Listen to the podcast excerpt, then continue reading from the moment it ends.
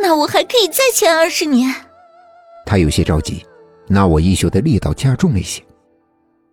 我的老板是个精明的生意人，他一贯要我们先给客户尝点甜头，再换取更大的利益。再签，只怕就不止二十年了。那要多久？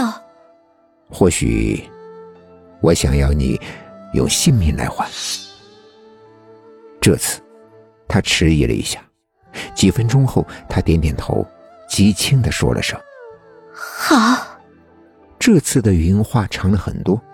一个大着肚子的妇人被推进产房，几个小时后，有护士出来说是龙凤胎，只是儿子已经死了。一个锦衣男子抱起那个男孩的魂魄离开医院。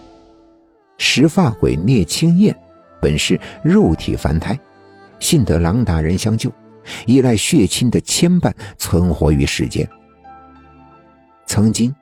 青衣的长发是他和亲人之间唯一的牵连，只是那天的大火铺天盖地，阿燕为了保护青衣，几乎燃尽了所有头发，险些死在火场。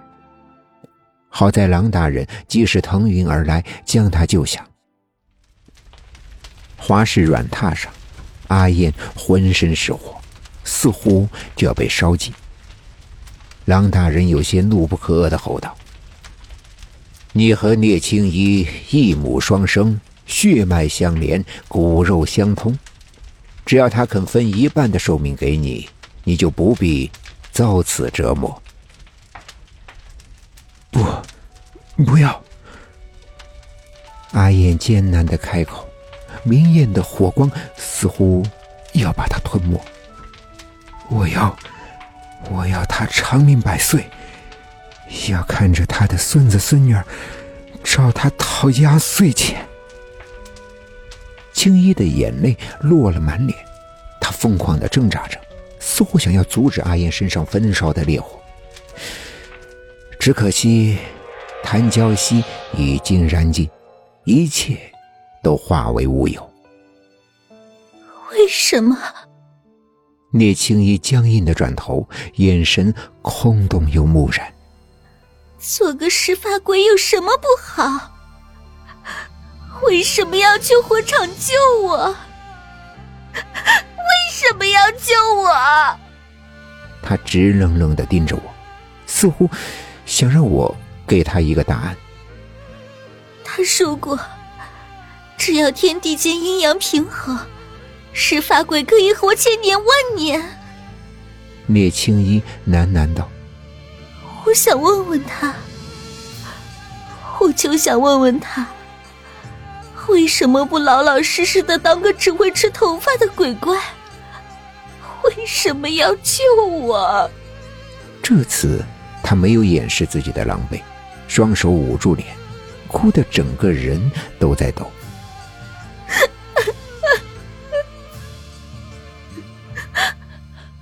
我想远远的看他一眼就好。我只要知道他好好的存在着就好，哥哥，阿燕，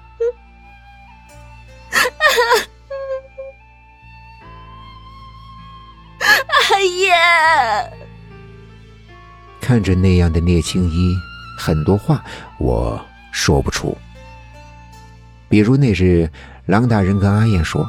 你妹妹一半的性命，现在只能帮你减轻痛苦。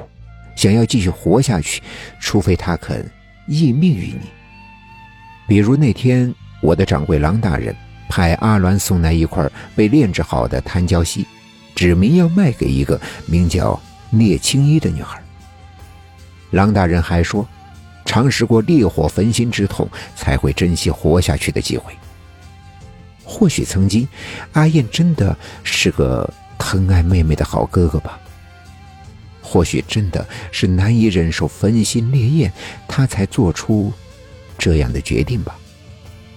聂青衣在天上未亮时就离开了药店，大概到午时，人间便再也见不到这个姑娘了。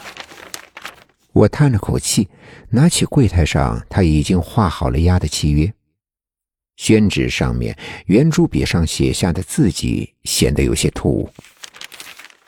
我将那张纸卷入了竹筒中，扬了扬手，招来阿鸾，